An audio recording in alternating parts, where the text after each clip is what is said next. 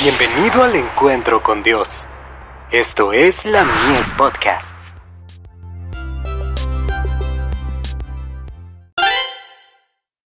Hijos e hijas de Dios. Encarnación de la verdad. Yo para esto he nacido, y para esto he venido al mundo. Para dar testimonio a la verdad. Todo aquel que es de la verdad, oye mi voz. Juan 18, verso 37. La consciente superioridad de Cristo, aun cuando descendía paso a paso por la senda de la humillación, le prestaba a sus palabras una fuerza asombrosa.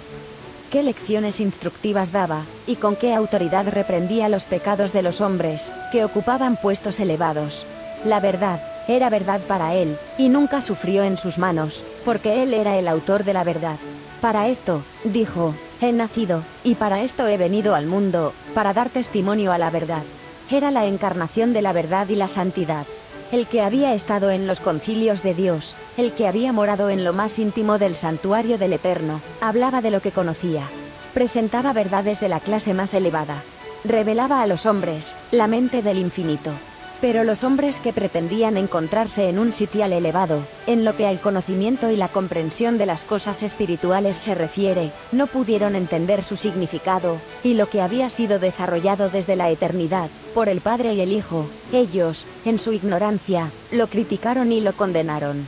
Cristo crucificado, está atrayendo continuamente almas así, por otra parte, Satanás está apartando a la gente de Cristo, para que no camine a la luz de su rostro, para que no vea a Cristo en su bondad y misericordia, en su infinita compasión, e insuperable amor.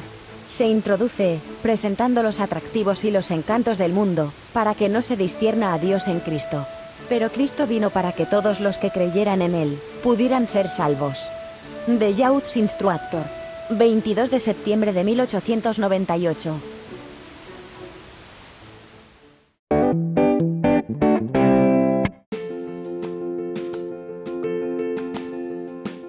Visítanos en www.ministeriolamies.org para más contenido.